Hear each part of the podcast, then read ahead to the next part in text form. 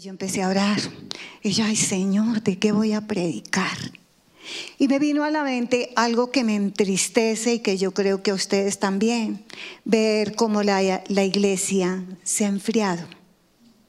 La iglesia se ha eh, dejado llevar por todo esto que hemos tenido que pasar. Y viene la comodidad. Y, ay, pues mejor no. Yo escucho desde acá. Y nos fuimos acostumbrando y quizá en la cama, quizá en la silla, en la casa. Pero es muy diferente venir a buscar la presencia del Señor. Buscar el lugar, estar todos reunidos como iglesia. Bueno, y entonces empecé yo, ay Dios mío, ¿de qué hablo entonces? Entonces me acordé, me puso el Señor acá de algo que Oscar estuvo enseñando los miércoles, creo, sí, los miércoles, que fueron las siete iglesias. Entonces yo dije, esa, ese es el tema. Este tiempo tan frío, este tiempo en que la gente se está alejando del Señor. Tenemos ese ejemplo de la iglesia de la Odisea. Entonces miraba cómo en el comienzo de Apocalipsis están las siete iglesias. Están siete iglesias y el Señor mandó cartas. Les dijo a Juan, escriba las siete iglesias, le dictó las cartas, las cartas. Y vemos que la más dura era la de la Odisea. Era la más dura, porque esa ciudad era muy rica. Dice que, recuerdan que Oscar nos enseñó eso, una ciudad muy rica, y si ustedes también lo han leído en Apocalipsis, obviamente, tenía de todo. Tenía mm, dinero en abundancia, oro en abundancia. Decía que las ovejitas, habían las ovejas de lana negra que era demasiado fina. Y tejían ropa, hacían, leí yo que hacían también tapetes, hacían cosas, todo lo que se podía emplear, esa, esa tela de las ovejitas negras. Y además también eh, se presentó que ellos tenían que traer el agua de otros lugares, porque ahí el agua era un problema. Y dice que las traían por una tubería, ¿se acuerdan? Y eran aguas calientes. Eran aguas muy calientes, pero les tenían que hacer, echar seguramente para purificarla, como la purifican la que nosotros recibimos. Y cuando llegaba ahí a la ciudad de mm, la Odisea, ya no llegaba caliente, llegaba tibia, llegaba tibia. Entonces dice, pues eso no era tan bueno. Si nosotros cuando, cuando tenemos sed, queremos tomar algo, pero bien frío, ¿cierto? Ay, deme algo que esté frío, que tengo una sed. O cuando tenemos frío, así como en las mañanas que es acá, decimos, hay algo caliente, hay agüita aromática caliente, ahorita me dieron una muy rica. Entonces, uno quiere algo caliente, pero el Señor dice ahí que ahí en la Odisea dice que el agua apenas llegaba era tibia y les daban era ganas de trasbocar. Bueno, yo voy a leer porque tengo artículos, entonces como el tiempo es tan rápido, entonces vamos a leer Apocalipsis, vamos a trabajar hoy a predicar sobre la Odisea. Entonces ustedes me ayudan a leer, ahí vamos a leer todo, ¿sí? ¿Lo quieren? Vamos a leer Apocalipsis 3 del 14 al 21. Me queda como más fácil esta. Dice, y escribe al ángel de la iglesia en la Odisea He aquí el amén y testigo fiel y verdadero. El principio de la creación de Dios dice esto. Hasta ahí está hablando de Jesús. Él es el principio, ¿no? Él es el verbo que dice que estaba desde el comienzo, estaba ahí. Luego el 15 dice, yo conozco tus obras, que ni eres frío ni caliente. Ojalá fueses frío o caliente. Pero por cuanto eres tibio y no frío ni caliente, te vomitaré de mi boca. Porque tú dices, yo soy rico y me, he enriquecido y de ninguna cosa tengo necesidad. Y no sabes que tú eres un desventurado, miserable, pobre, ciego y desnudo. Por tanto, yo te aconsejo, ve al Señor tan lindo, ¿no? Yo te aconsejo que de mí compres, vea lo que le está diciendo, que de mí compres oro refinado en fuego, para que seas rico, y vestiduras blancas para vestirte, y que no descubra la vergüenza de tu desnudez. Y unge tus ojos con colirio para que veas. Yo reprendo y castigo a todos los que amo. Sé pues celoso y arrepiéntete. He aquí yo estoy a la puerta y llamo, y si alguno oye mi voz y abre la puerta, entraré a él, cenaré con él y él conmigo. Al que venciere, le daré que se siente conmigo en mi trono, así como yo he vencido y me he sentado con mi Padre en su trono. ¿Cómo les parece eso? ¿Lo recordaron? Claro que sí. Entonces dice que la tibieza espiritual hoy es común verla. El cristiano tibio es aquel que no quiere comprometerse mucho con el Señor y quiere llevar una vida cristiana a su manera. Y lo más importante de una persona tibia es que cree estar bien mientras el Señor mira su corazón de otra manera. Ahora el tibio espiritual tiene dos personalidades, la mitad para Dios y la mitad para el mundo. Pero miremos lo del caso de la Odisea. Le está hablando, no es coincidencia, Dios es infinitamente bueno, grande, misericordioso. Y nos está hablando a, las iglesias, al cuerpo, no a la iglesia solamente de un lugar cerca de ti, sino a todo lo que es la iglesia que nosotros y ustedes han aprendido. Los creyentes somos el cuerpo de Cristo y en la cabeza. Entonces está hablando, en esta parte estaba hablándole a la iglesia, lo dice. Pero hoy está hablando a la iglesia de acá, de todas partes, a los que están... Eh, también unidos con nosotros hoy a través de eso. Bueno, veamos el caso de la Odisea. En contexto miremos cómo se movía la iglesia dentro de la Odisea. Como esa ciudad era tan rica, que ya vimos, tenía oro en abundancia. ¿Qué más que dijimos? La tela esa finísima, negra. Y también dice que qué más tenía, ¿ustedes se acuerdan? Las, la lana negra, bueno, etcétera. Entonces dice, la Odisea era una ciudad riquísima y poderosa. Llegó a ser centro de comercio increíble. Realmente iba a ser el mayor centro de toda aquella zona, nos dijo el pastor de la Biblia, de Asia.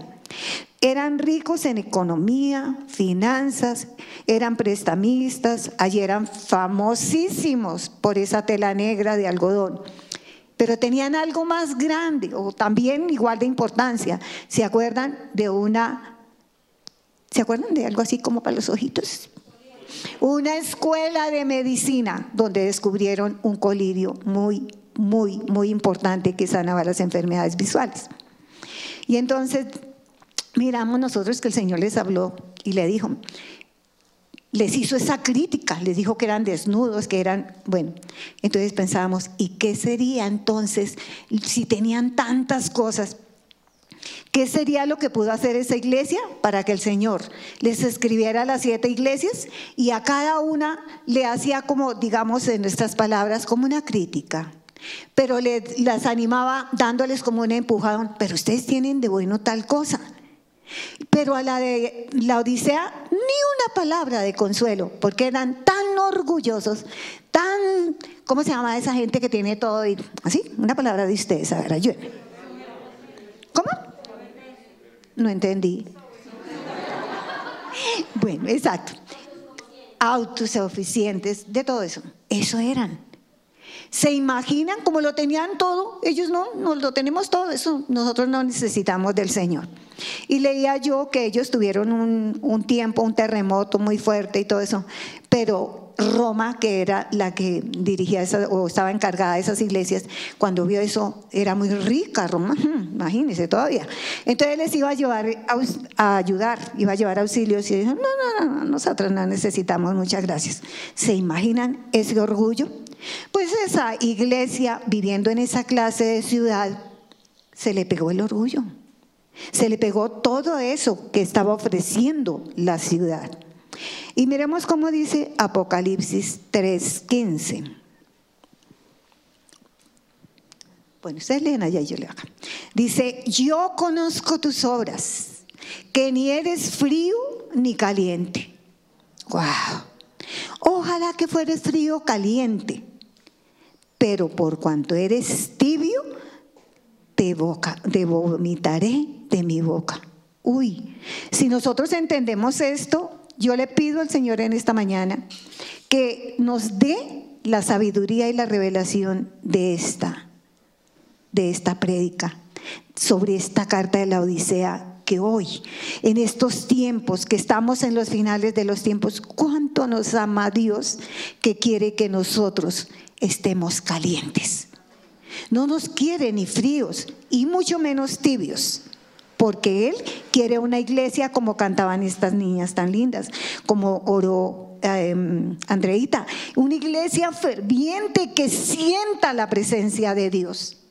Pero esta iglesia no la tenía. Dice que en ese tiempo, pobrecitos, ellos ya no sentían deseos de alabar, se habían enfriado así en todo lo que se refería a la iglesia, no buscaban ese fuego del Espíritu Santo, no buscaban, como decía esta canción, la presencia de Dios, que es lo que uno busca cuando ora o cuando llega a la iglesia. Buscar la presencia de Dios, desconectarse uno totalmente del mundo para poder enfocarse en aquel que todo lo puede, en aquel que es el Rey, el Todopoderoso. A veces este texto estamos repasando, que nos quede acá, porque cuando yo tomé este dije, uy, pero el pastor ya enseñó eso, y volví a pensar, dije, pero nos han enseñado, hemos aprendido, la misma palabra dice, que por la repetición viene la revelación, y entonces dice, uy, oiga, yo, yo estuve en, ese, en esa clase, yo aprendí, pero me ha faltado volver a leer de pronto. Leo ahí la Biblia en Apocalipsis y casi no entiendo. Y hoy el Señor nos está hablando otra vez a la iglesia, como sus hijos, como sus amados, como decía esa canción tan linda. Sí, le pusieron cuidado a esa canción, a esas canciones. ¿Cuánto nos ama? Que ya entregó todo por nosotros y sin embargo la ve así tibia y vuelve a mirar a ver cómo la levanta, ¿verdad? Porque no quiere que se acabe de perder. Ya no tenía nada de comunicación con el Espíritu Santo, nada de pedir la presencia de Dios. Entonces, nosotros o muchas personas o iglesias dicen, ese contexto de referencia es para los inconversos, para los de allá afuera. Pero no, primero grabemos acá, que dice que le escribió fue a una de sus iglesias. Le dijo a, a Juan, es para la iglesia, esta necia, que está tibia. Y nosotros somos la iglesia de él. Los que están allá afuera no son la iglesia, ¿verdad? No han recibido a Jesús en el corazón. Ellos no entienden que Él es el camino, Él es el que nos lleva allá arriba, al Padre. Entonces ellos pues están allá afuera, no los metamos en este cuento. Los tibios son los que estamos en la iglesia. Y como él lo dice, entonces ellos tenían el peor de los pecados, que era el orgullo y la prepotencia, el orgullo sobre todo. Entonces dice que los del mundo no son a los que les escribe esta carta, sino a ellos de la Odisea, pero hoy para nosotros. Veremos a ver qué pasa con los tibios o qué, cuáles son los tibios. Dice, los tibios, ustedes no. No se van a contar entre los tibios porque ustedes adoran al Señor. Ustedes saben lo que están haciendo. Estamos pidiendo es por la iglesia en general. Los tibios son los que van a la iglesia, calientan puestos todas las semanas, vienen a las reuniones, de pronto dicen, ay, qué pereza alabar, yo descanso mientras ellos alaban, eh, yo quisiera servir, pero es que eso es tan cansón, ¿verdad? Toca dejar tiempo. Eh, yo tal vez no voy a la iglesia, y sobre todo en este tiempo que estamos virtual. Si ya lo presentan ahí, yo puedo, yo tengo todos los medios para quedarme, yo me quedo acostadita calientica. Salir con estos fríos, salir con ese miedo que se nos, se nos pegue esa enfermedad, ir a que, y entonces todo eso va permitiendo que la mente se enfoque por otro lado, que nos dejemos guiar por la carne y así nos vamos enfriando. Lleven esto claro hoy. El Señor quiere que no seamos tibios. Eh, en este momento se me ocurre algo, no lo dije en la otra. Cuando nos dijo que para seguirlo a él le dijo al, al, muchacho rico que cargara su cruz, ¿cierto? Dijo, tienen que cargar la cruz y seguirme. Entonces nosotros tenemos que mirar a ver qué hacemos. Dejemos la cama, dejemos el cuarto, busquemos venir a adorar a llenarnos de la presencia del Señor, a pedir como hemos estado haciendo el fuego del Espíritu Santo, porque nosotros queremos estar preparados para cuando Él venga o nos lleve, como nosotros. Bueno, entonces para la iglesia de la Odisea era fácil entender eso, era fácil entender.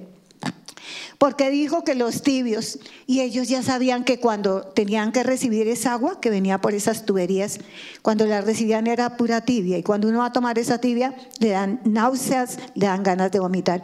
Entonces enseguida que el Señor les dijo eso, lo entendieron perfectamente.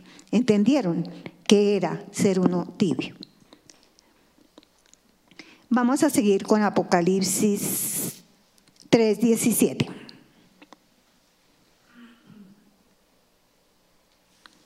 Dice así, porque tú dices, a Carrilla ya lo dijimos, yo soy rico y me enriquezco y de ninguna cosa tengo necesidad. Eso fue lo primero que dijeron. Yo soy rico, yo soy rico.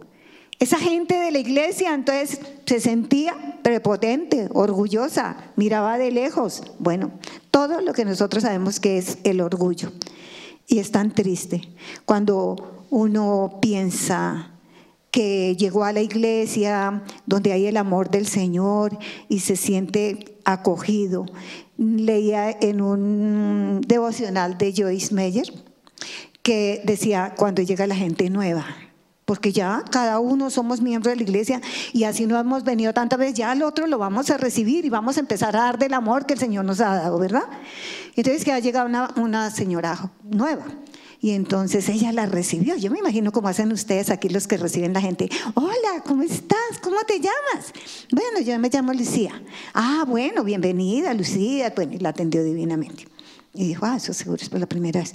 Al siguiente domingo llegó y cuando vio allá, hola Lucía, ¿cómo estás? ¿Cómo te has sentido? Bueno, y le hizo una cantidad. Ella feliz de ver cómo la había recibido. Lo primero que hizo fue aprenderse el nombre. Ay, a mí me cuesta aprenderme los nombres. Entonces, ese es el amor de Dios y eso es lo que nosotros, una iglesia que tiene el fervor, que está caliente, es lo que tiene que dar del amor que el Señor nos ha dado a nosotros. Dice, ay, pero yo casi no siento amor. Ay, Dios mío. Preguntémonos, ¿qué pasa? ¿Por qué yo estoy tan tibio? Porque dice que los tibios son aquellos que llegan a la iglesia, se sientan y ya no les gusta casi nada. Dice, uy, esa alabanza tan larga, ¿cuántas alabanzas hicieron? Vamos a ver qué hora es. Uy, qué cosa tan larga. Ay, esa predicadora tan cansona. Y no le pareció que ¿qué pasará con el pastor? ¿Dónde está? Y dice, Ay, en cambio, en tal parte, mire, esa alabanza tan hermosa. O podemos decir de la misma iglesia, ay, los de la alabanza hermosa, en ninguna parte se oye tantas canciones tan lindas. La iglesia la han arreglado, está todo bonito, está, bueno, hermoso todo. Entonces, no se enfoca el orgullo, sino en las cosas, ya sean materiales, personales o de la iglesia. Ay, yo me compré un carro, ¿Se acuerdan lo que explicó Oscar?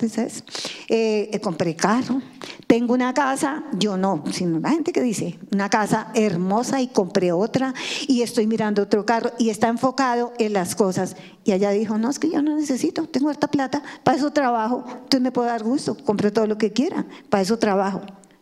Entonces vemos que el orgullo lleva a una cantidad de cosas. Dice que no solamente en las cosas materiales y personales, sino en las cosas que el Señor nos ha dado. De pronto el Señor a mí me dio un talento.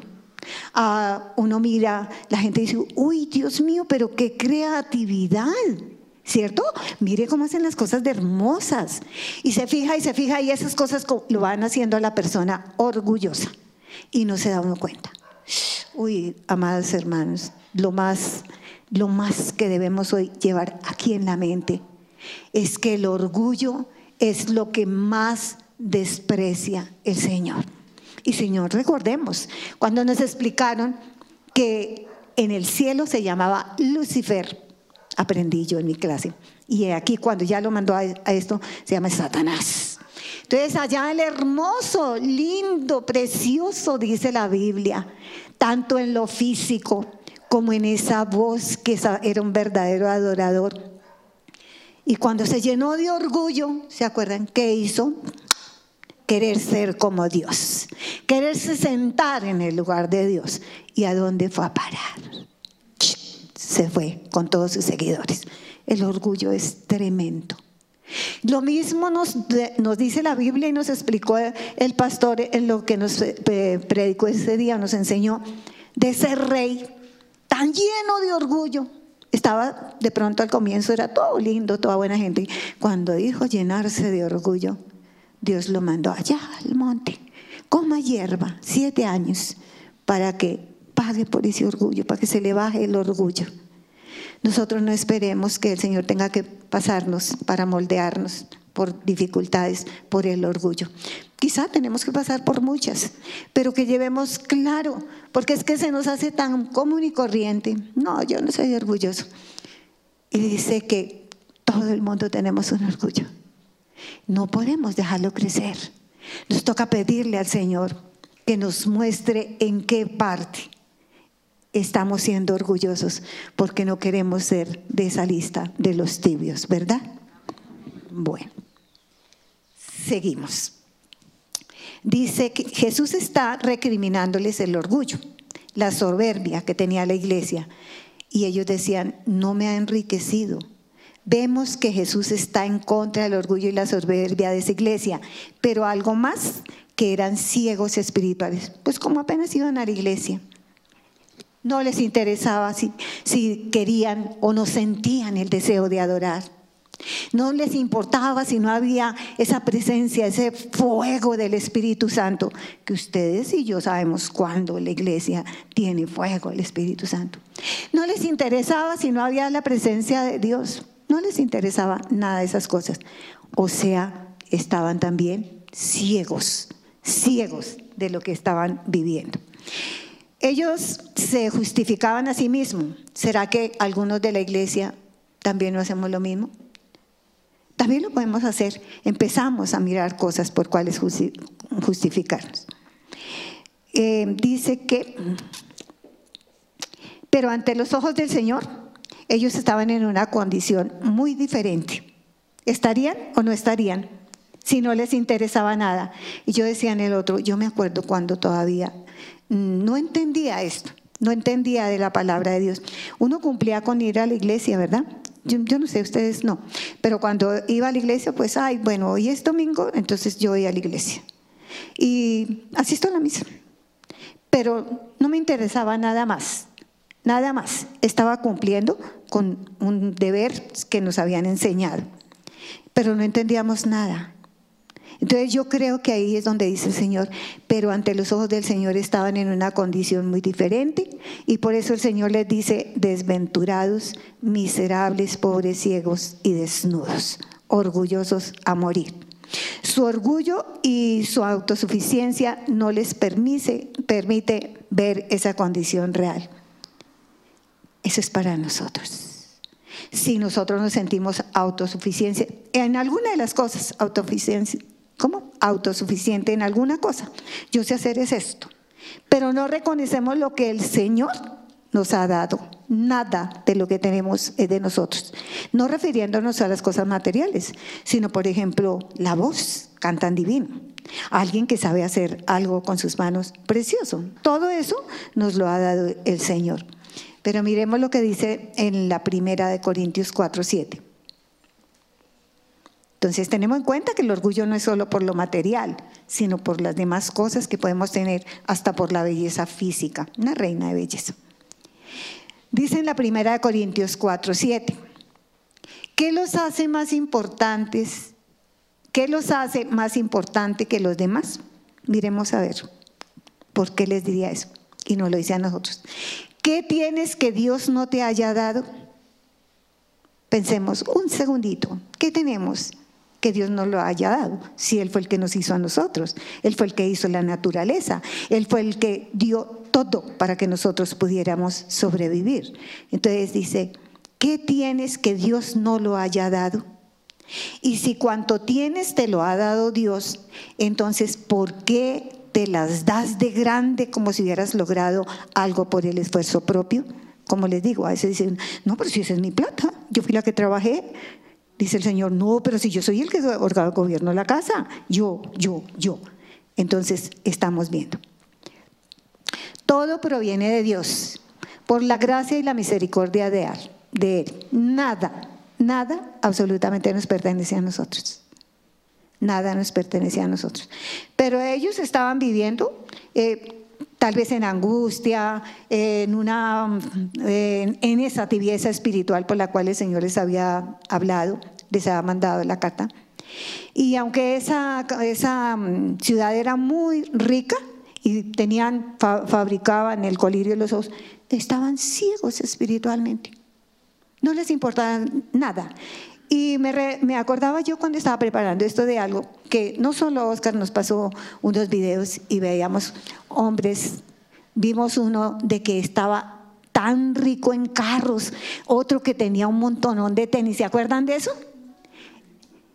Y vemos hoy en las noticias, vemos como gente que tiene tanta riqueza, tierras, eh, barrios completos por allá, bahías, yo no sé qué más, pero su corazón está lleno de amargura. Ellos ni siquiera saben que existe un Dios. Ellos, el mundo los tiene mm, sometidos, tristes, como dijo él, desnudos, atormentados, Así los tiene a los ricos, a los que están afuera y no tienen a Dios. Pero nosotros que estamos recibiendo del Señor, tenemos que hacer, hacer, tener en cuenta primero que el orgullo es un pecado grave y que a veces nosotros no, nos damos cuenta, aún no siendo ricas ni siendo, em, teniendo todo lo que podía tener esa ciudad como no lo muestra. Pero dice, pero ellos estaban viviendo en medio de una angustia, la gente que no tiene al Señor, que estuvo en la iglesia y que se llenó de orgullo, que el Señor le dio de lo que más de lo que necesitaban y se fue. O están asistiendo, pero están así. El Señor quiere que vuelva a sus brazos. En Apocalipsis 3 del 18 al 20 dice, por tanto, yo te aconsejo que de mí compres oro refinado en fuego para que seas rico. Primero, que compres oro. Segundo, dice vestiduras blancas para vestirte, que no se descubra la vergüenza de tu desnudez. Y tercero, unge tus ojos con colirio para que veas. Bueno, imagínense ellos les habían dicho al Señor qué era lo que tenían y el Señor los invita. El Señor les dice, vengan, compren, compren oro refinado.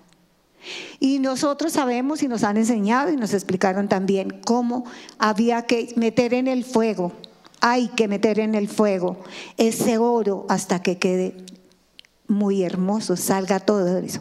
Y el Señor les está diciendo, compren oro refinado del de Él. Que esté purificado por el fuego, pero era el fuego del Espíritu Santo. Porque es que el Espíritu Santo cuando está aquí le dice, ¿para dónde va? No vaya. ¿Dónde se vas a meter? ¿Dónde vas a estar? Le está mostrando a uno. Es el que convence de pecado, de justicia y de juicio. Y el Señor les está diciendo, compren oro de mi oro refinado. O sea, reciban el Espíritu Santo, que es el que les va a enseñar. Dice, compres oro refinado en el fuego. Como era una ciudad tan próspera y rica, pero el Señor les decía, de nada les sirve eso. Más bien si eres rico en oro refinado en mi fuego, dijo el Señor, vas a tener sabiduría, vas a moldear el carácter, vas a tener frutos pues claro, con el Espíritu Santo sabemos que va a tener bondad, generosidad, paciencia, bueno, todos los que son, ¿cuántos son los frutos del Espíritu Santo? ¿Nueve? Bueno, entonces el Señor le está diciendo eso, mi fuego, con él adquiere sabiduría. Uy, qué hermoso. Si lo que nosotros necesitamos, la iglesia necesita y cada uno de nosotros necesitamos sabiduría y revelación. Y especialmente en estos tiempos, porque este tiempo es el tiempo de la gracia. ¿Se acuerdan de eso? O sea, del favor, del regalo que nos dio el Señor para que fuéramos salvos. Este es el tiempo de la gracia y de la revelación. Lo que tenemos que pedirle al Señor es sabiduría y revelación para que así tengamos que poner, pasar pruebas en la vida, podamos obedecerle al Señor y cumplir con esto de dejar aparte el orgullo. También les dijo la segunda, van a tener, pídanme vestiduras blancas para vestirte. Claro, nosotros sabemos que se puede imaginar ellos cuando les dijeron eso. ¿Cuáles vestiduras está diciendo? Con toda la riqueza que tenían en telas, es que yo no me alcanzo a imaginar si uno pasa por una me dice, uy, esos vestidos tan bonitos, ay, esto tan lindo, esto tan. Y dicen que era una belleza esa tela con la que hacían ropas finísimas, carísimas, pero ellos eran tan ricos que tenían para todo eso. Y el Señor les dice que compraran de esas, de Él. Se está refiriendo a la santidad a las buenas acciones. Sabemos que no nos gana, nosotros no ganamos el cielo por buenas acciones, no somos salvos por acciones, pero sí tenemos que cambiar, porque ya Él vive en nosotros, ya Él vive en nosotros. Nosotros vivimos en lugares celestiales, dice la palabra. Dígale al que está al pie, al aldeo, hay que comprar vestiduras blancas. Dígale para que no hay que comprar vestiduras blancas. El Señor está diciendo que compremos oro refinado en el fuego de Él que es el Espíritu Santo, que compremos vestiduras blancas. Con el Espíritu Santo vamos a tener discernimiento de la palabra. Él es el que nos va a mostrar lo que tenemos o no tenemos que hacer. Él es el que nos va a ayudar a someter nuestra carne para que no hagamos lo que dice el capricho de nosotros y nos ponga tibios y nos dé pereza, sino que podamos entender lo que quiere el Señor. Esas caras querían, uy, comprar, y eso cómo lo conseguimos. Y dice por último, unge tus ojos con colirio para que veas. El discernimiento espiritual es activado por el Espíritu Santo, que es el que convence, el que reargulle, el que nos enseña, el que nos guía. La unción es la que viene del Espíritu Santo y nos permite ver y discernir cuál es el camino que nosotros tenemos que seguir. ¿Se imaginan ustedes cuando les dijo eso el Señor a esa iglesia de la Odisea? Pensarían, ¿y dónde se consigue todo eso que está diciendo? ¿Dónde conseguimos? Diría la iglesia la Odisea, ¿verdad? ¿Dónde conseguimos esos elementos? ¿Cuánto valdrán? ¿Qué hay que hacer? Y vea lo que dijo el Señor. Qué pena que es que no puedo quedarme y ponerme las Entonces la respuesta del Señor les dijo, dos cosas bien grandes. Arrepiéntete, arrepiéntete por la y por la gracia de Cristo será que son salvos. Cuando Él les está hablando de esto, cuando le dice la justicia, le dice, eso, ellos no entienden. Porque cuando está hablando de la santidad, nosotros sabemos que el Señor pagó por los pecados de nosotros, nos hizo limpios con su sangre, ¿verdad? nos hizo limpios con su sangre. Sin santidad nadie verá al Señor, dice la palabra de Dios, sin santidad. ¿Y será que todos somos santos? No, mientras estemos acá, todos los días vamos a tener que estar enfrentando muchas cosas que a veces debilitan la carne y que nos hacen caer. Pero exactamente, hasta ayer pudimos estar bien con ese fuego del Espíritu Santo. Pudimos estar llenos de la palabra de Dios, pero igual que el cuerpo que comimos hasta ayer no hizo efecto, así hoy también necesita. Y tenemos que todos los días, todos los días estar buscando la presencia de Dios, estar comiendo palabra, mm, buscando discernimiento de ella para que nosotros podamos caminar en este tiempo, especialmente que ya es el último, dice la palabra, que estemos preparados y que podamos cumplir el propósito de Dios con otros. Qué rico que nosotros podamos entender que estas tres cosas que el Señor le dijo a la iglesia de la Odisea, hoy nos lo está diciendo a nosotros. Y piensen ustedes un momentico y verá que decimos, como decía la iglesia, no, eso no es verdad. ¿Yo orgulloso? Piense cada uno, yo orgullosa, pero yo de qué? Pero cuando nosotros estamos criticando, estamos mirando a otros, estamos comparándonos, esa es una forma de orgullo. No más compararnos con otro, ya sea por encima o por debajo. Y dice, uy, no, pero es que mire ella cómo, cómo es, nos saluda, mire cómo es. Eso es lo mismo. Para mí es algo que, que en Corintios tal vez es que dice que lo que nosotros vemos en el otro, ese es el espejo de lo que nosotros somos, ¿verdad?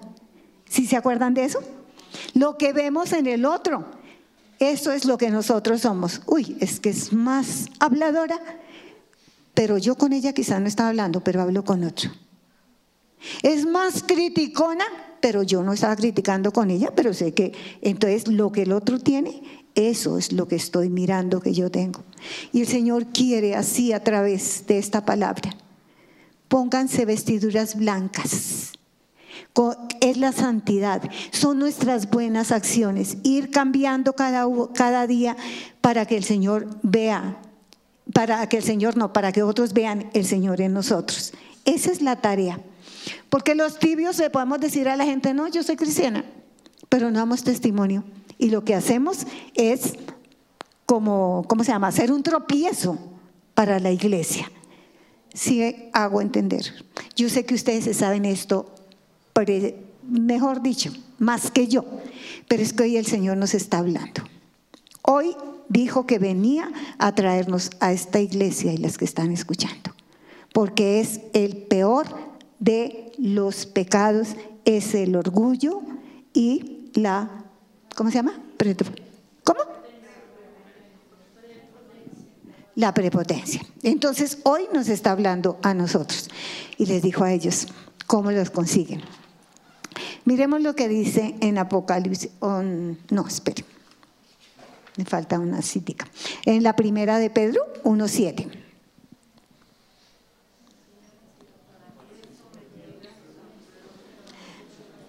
Ay, es que no sé cuál leer. Leamos durito, ¿sí? Para que sometida a prueba vuestra fe, mucho más preciosa que el oro, el cual se halla en alabanza, gloria y honra cuando sea manifestado el Señor Jesucristo. Yo la voy a volver a leer, es que no alcanza a leer. Dice, para que sea sometida a prueba vuestra fe. ¿Por qué les está diciendo eso? Porque les dijo, compren de mí el oro refinado en el fuego. Compren el oro refinado en el fuego. Y el oro está representando nuestra fe verdadera, la fe pura. Y dice, mucho más preciosa que la fe, mucho más preciosa que el oro, el cual, aunque perecedero, se prueba con fuego. El oro común y corriente, pues ese sí se acaba, se, se maltrata, se, es perecedero, no es eterno. El cual, aunque perecedero, se prueba con fuego. Se halla, sea hallada en alabanza, gloria, honra, cuando sea manifestado el Señor Jesucristo. ¿Qué es lo que dice que sea hallada? Nuestra fe verdadera en el Señor. Claro, Señor sabe que en este tiempo la fe se va enfriando. Entonces dicen, uy, pero si es verdad, yo creo en el Señor, pero si Él existiera, entonces ¿por qué existe esa enfermedad? Pero si el Señor está, eh, está porque nosotros hemos orado y orado y no se ha arreglado esto de la guerra que está. Y si esto pasa y esto, pero ustedes y yo que conocemos la palabra de Dios, por ejemplo, sabemos, digamos, de las guerras y de todo eso, está escrito. Y si estamos en los últimos tiempos, dice que vendrán otros más terribles.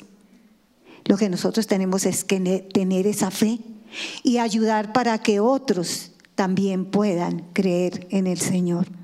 Que otros lo reciban y que se acuerden que dice la palabra que busquen primero el reino de Dios y su justicia.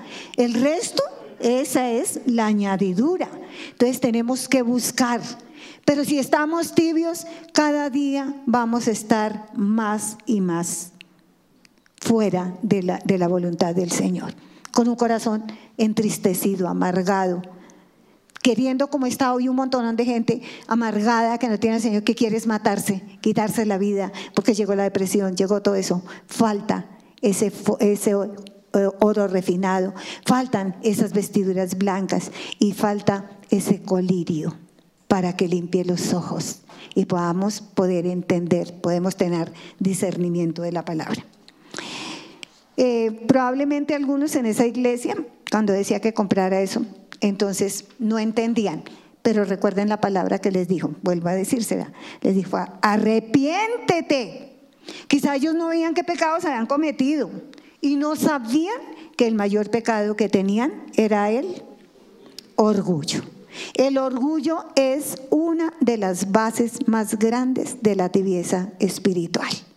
Tremendo. Yo conozco muchas personas que aún de, de esta iglesia me da tristeza que uno la veía tan entregadas al Señor, pero cuando el Señor las, la- les ayudó, les dio comodidad y todo eso, se fueron detrás de la comodidad, se fueron de, de los brazos del Señor. Qué tristeza. Dice, yo reprendo y castigo a todos los que aman. Es un papá bueno, infinitamente misericordioso. No quiere que se pierdan. ¿Cuál de nosotros siendo papá no vamos a corregir al hijo? Bueno, yo creo que hay que unos que no, pero allá afuera. Pero ustedes que ya tienen y yo, nosotros que tenemos al Señor, tenemos que corregirlos. Tenemos que corregir a nuestros hijos con mucho amor. Tenemos que corregirlos. ¿Qué más nuestro papá, mírelo tan lindo? Dice, yo reprendo y castigo a todos los que amo. Sé pues celoso de estar pegado al Señor por encima de todo y arrepiéntete. He aquí, yo estoy a la puerta y llamo, si alguno oye mi voz y abre la puerta, entraré a él y cenaré con él y él conmigo. Y yo les comentaba, cuando en el comienzo de, de la iglesia hacíamos una bienvenida, y yo hacía la bienvenida y me fascinaba ese versículo porque lo tenía como mal enfocado. Yo creía que había era que ir a golpear a los que no habían recibido al Señor. Pero cuando uno estudió esta parte, despuesito, entonces vimos que le estaba diciendo era la iglesia, no, no a los de afuera, a los que estaban tibios. Y Él, en su infinita misericordia, no quiero que se pierdan. Dejen el orgullo, deje esa vanidad, deje esas cosas que lo apartan de mí. Yo quiero estar otra vez con usted, venga conmigo. Lo que le pasó al hijo pródigo. Entonces hay esa como esa esperanza de que si hay arrepentimiento vamos a tener esa entrada del Señor en nuestro corazón. Él dice que está llamando a, nuestra, a la puerta de nuestro corazón cada vez que sentimos que debemos volver a Él, lo que tenemos es que arrepentirnos. Él desea tener amistad con nosotros y quiere que le abramos la puerta. Quiere tener amistad con nosotros y quiere que le abramos la puerta. Él es paciente. Qué lindo. Él persiste en el intento de golpear para que nosotros estemos con Él. Que pongamos los ojos en Él que votemos esa, tibieza espiritual y lo necesitamos como ese novio, ese novio que va a venir por nosotros, por su iglesia. Bueno, en Apocalipsis 21 y 22, para terminar, ya casi termino, estoy cortando. Entonces, miremos lo que dice, ¿sí? Ustedes que alcanzan a ver bien allá, ¿sí?